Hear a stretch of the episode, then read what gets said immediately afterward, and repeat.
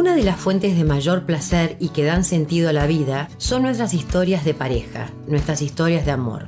Son vivencias profundas de encuentros y desencuentros. Son historias de anhelos, de deseos cumplidos, pero que muchas veces conllevan conflictos, ciertamente difíciles de superar. Mi nombre es Polly Gallagher, soy psicóloga, especialista en terapia individual y de parejas, con más de 30 años de experiencia clínica. Bienvenidos, pónganse cómodos y disfruten del episodio. Bueno, acá les quiero agradecer por estar aquí presentes en este podcast. Este episodio se va a llamar El arte de ser nosotros, el arte de ser una pareja, el arte de ser una familia. ¿De dónde parto yo en mi concepción de lo que es el amor, de las relaciones amorosas? Desde ya que yo creo que son importantísimas, porque la calidad de nuestras relaciones, de nuestras relaciones afectivas en general, van a marcar la calidad de nuestra vida. Estamos cableados para las relaciones humanas como seres mamíferos, ¿no? Estamos hechos para estar relacionados con otros. Específicamente, ¿no?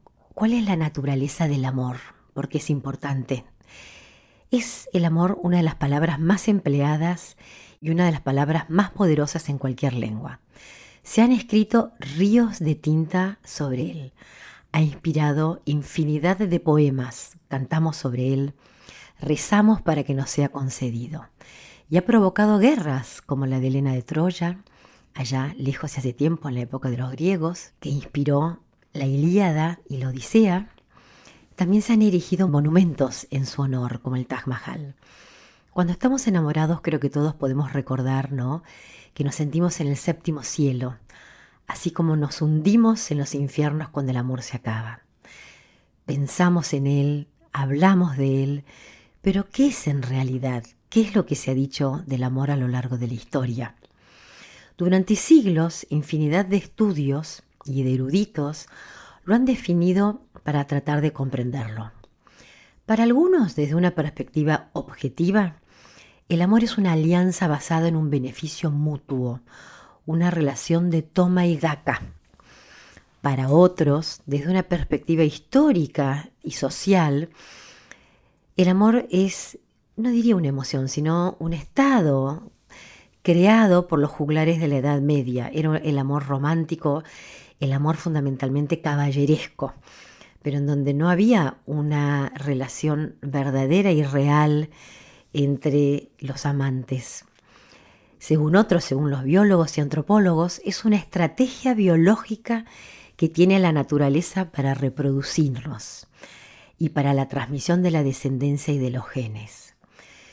Para muchos, el amor sigue siendo una emoción misteriosa. Pero yo creo que hoy en día no podemos seguir definiendo el amor como una fuerza extraña más allá de nuestra comprensión. Tampoco lo podemos definir, ¿no? Como este amor romántico de los juglares fuera de la realidad o como una relación de toma y daca, porque no es así. Y tampoco como una estrategia biológica para reproducirnos, porque de hecho podemos reproducirnos sin amor. Sí podemos decir que es la cúspide de la evolución, porque es un mecanismo de supervivencia que tiene la especie humana justamente no porque nos obliga a reproducirnos, sino porque ya que lo podemos hacer sin amor. Pero es importantísimo porque nos impulsa a crear vínculos emocionales con personas que llegarán a ser nuestro recinto íntimo de seguridad frente a las tormentas de la vida. Es un baluarte diseñado para protegernos de los altibajos existenciales.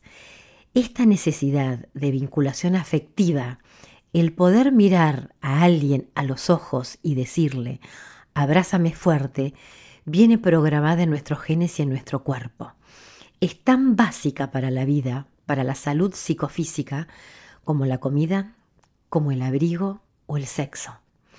Para gozar de bienestar mental y físico, para sobrevivir, necesitamos de esta relación amorosa, también muchas veces llamada una relación de apego. Estamos cableados para la interrelación. Poder relacionarlos con los demás nos permite la supervivencia porque nos da seguridad. En este sentido, también lo llamamos apego o una dependencia saludable. ¿Esto qué significa? Que buscamos a otro para poder satisfacer nuestras necesidades emocionales y a su vez para poder satisfacérselas a él o a ella. Esto es lo que buscamos en la pareja. El amor es un apego, es un vínculo que nos ayuda a sobrevivir. Sin apego no hay supervivencia. Hay un proverbio celta que dice, vivimos al amparo del otro.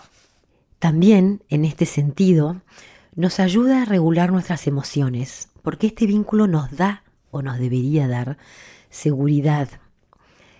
Cuando estamos seguros, disminuye la sensación de amenaza.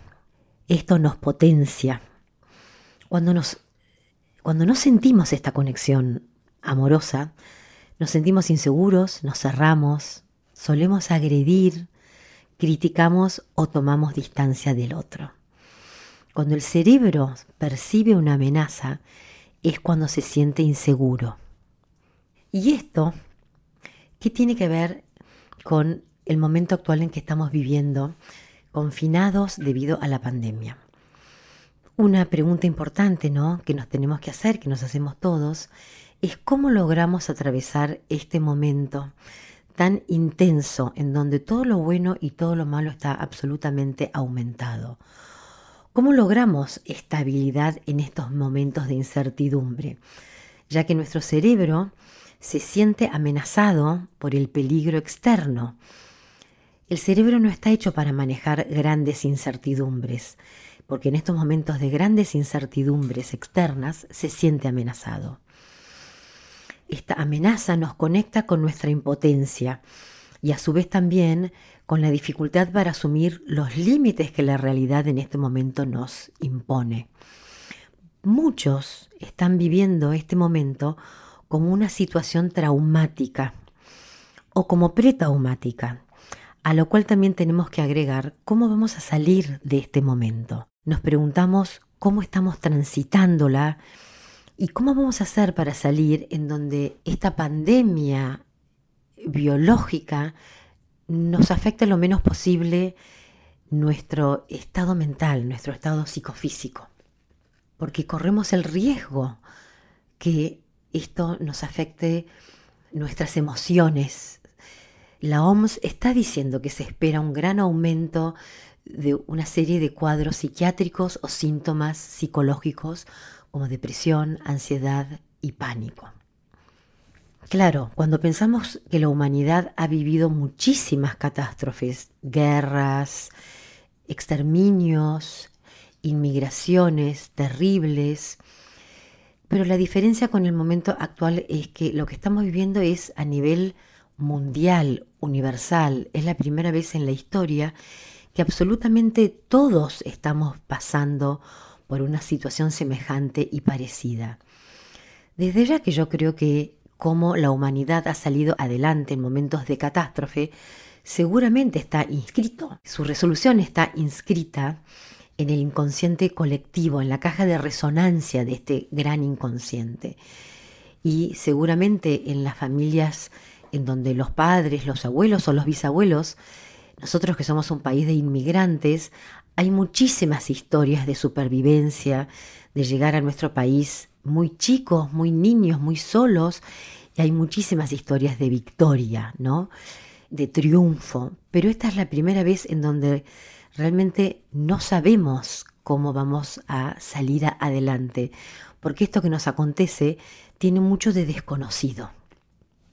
Nos interpela de forma concreta y directamente a nuestras personas individualmente y nos invita a una búsqueda intensa de resiliencia, de mucha resiliencia, de poder salir adelante y también de encontrarle sentido.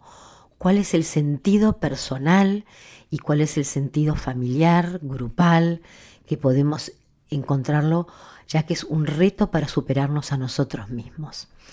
Creo que muchas de las personas que están viviendo en este momento confinados con sus seres queridos y sus seres amados y en buenas relaciones, lo están pasando bastante mejor de las personas que lo están atravesando solos.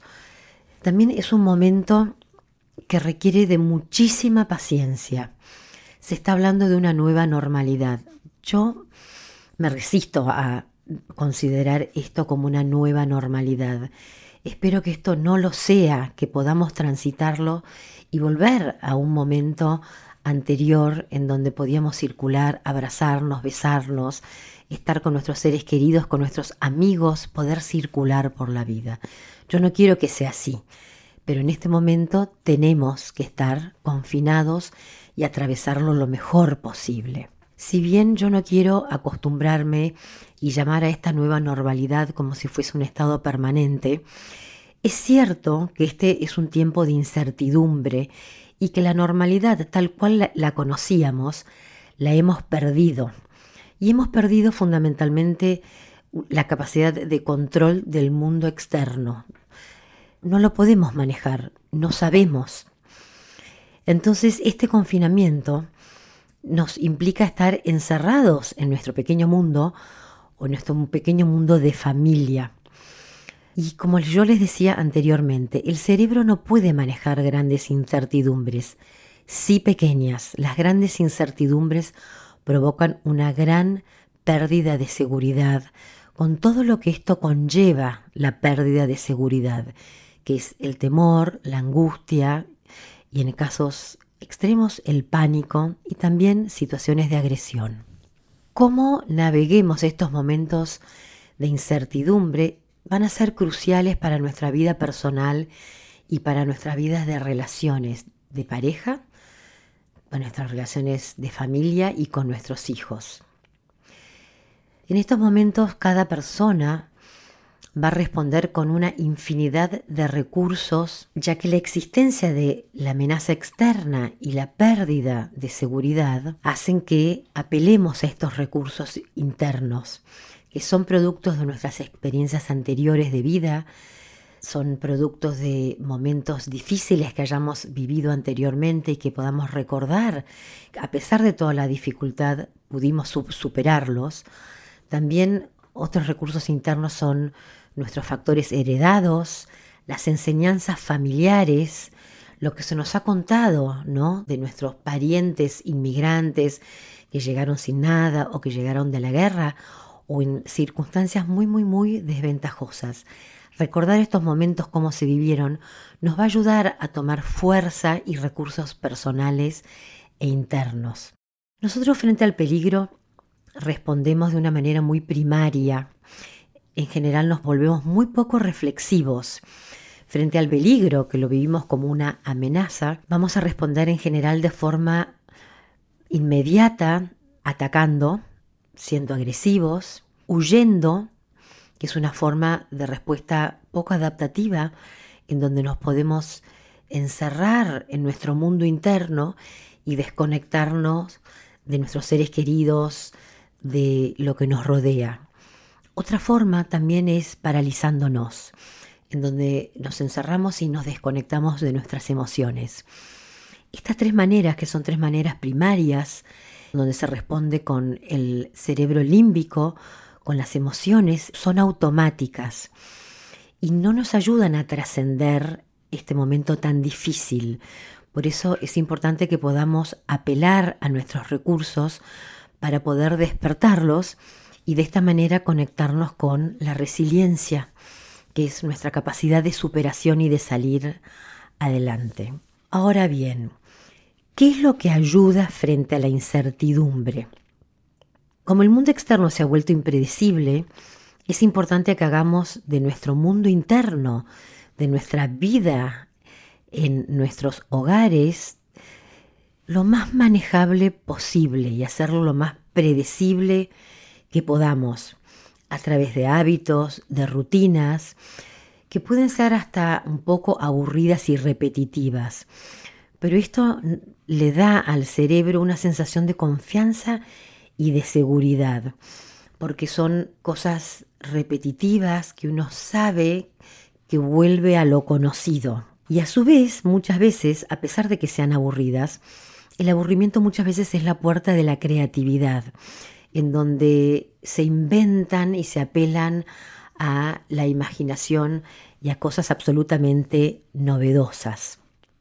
El mundo externo cambió, esperemos que sea transitorio, no me cabe la menor duda que lo será, pero mientras el mundo externo haya cambiado y no tengamos control sobre él, intentemos movernos de la mejor manera posible dentro de lo que nosotros sí podemos manejar con conciencia o controlar con conciencia. Conectarnos a otros también nos da seguridad personal, porque hay una necesidad básica que tiene el ser humano de contacto y de conexión empática, de relacionarlos con otros. Hay un autor que a mí me gusta mucho, que se llama Van der Kolk, que él es especialista en situaciones traumáticas. El otro día lo escuchaba y él decía que una de las cosas que hace mucho bien es cantar en grupo, porque cantar conecta empáticamente con otros, porque entramos en sintonía con los otros. Y esto ayuda mucho, mucho, mucho a reducir la sensación de estar en una situación traumática. La conexión empática con los otros tiene que ver con que detrás de todo lo que nosotros decimos, detrás de todo lo que nosotros hacemos y pensamos, hay una necesidad emocional a cubrir, que es esto que les mencionaba recién, la necesidad de contacto y de conexión con los otros. Esto nos da una mayor seguridad, además de brindarnos la sensación de ser significativos para otros o para otro, también nos da la sensación y la necesidad de cercanía, la necesidad de respeto, de reconocimiento. Todo esto tiene que ver cómo vamos a hablar ahora de el cuidado de las relaciones, especialmente del cuidado de la relación de pareja. Este momento que es tan difícil ayuda mucho a ser comprensivo con las emociones y las necesidades del otro. Estar conscientes de que un factor súper importante en la comunicación es tratar de no tener juicios o de tener los menos posibles como para poder captar las emociones y necesidades del otro. Otro aspecto también importante es ser curioso, intentando disminuir el crítico interno que todos tenemos para no aplastarlo al otro y poder escucharlo. Y esto tiene que ver con el preguntar y no asumir, cuando recién les decía, el disminuir el crítico interno que muchos tenemos. A veces, ¿no? Pienso que quizá este no es el momento para tener esas grandes, ¿no? conversaciones profundas y valientes, que yo creo que es importante tenerlas. Quizá este no sea el momento, ¿no? Pero sí para darle el peso a charlas pequeñas, pero revestidas de mucha presencia emocional para cada uno. Otro factor es importante, ¿no? Para la conexión emocional es hacer el foco en la conexión y disminuir la corrección. Muchas veces podemos sentir que nos estamos desregulando o desequilibrando emocionalmente. Cuando esto suceda, ¿eh? lo más probable que esto se contagie a la relación, porque somos seres interaccionales en donde nos corregulamos emocionalmente los unos a los otros. Por eso la importancia de aprender la habilidad de regularnos emocionalmente, porque esto va a ayudar a mantener la armonía. Esto nos hace responsables de nuestra actitud. Creo que un tema muy bueno para desarrollar en otro podcast es el de la comunicación asertiva, de la comunicación que conecta. Hoy no nos va a dar el tiempo, simplemente dejarlo enunciado de la importancia de la autorregulación en las relaciones, porque esto ayuda a la conexión. Nos hemos acostumbrado muchas veces a que las relaciones anden a la deriva, sin darnos cuenta de la importancia de cuidar la seguridad de la relación. La seguridad quiere decir la estabilidad, porque me parece que es importantísimo pensar, ¿no? Que cuando nosotros nos protegemos a nosotros mismos, vamos a proteger al otro y de esta manera vamos a cuidar a la relación.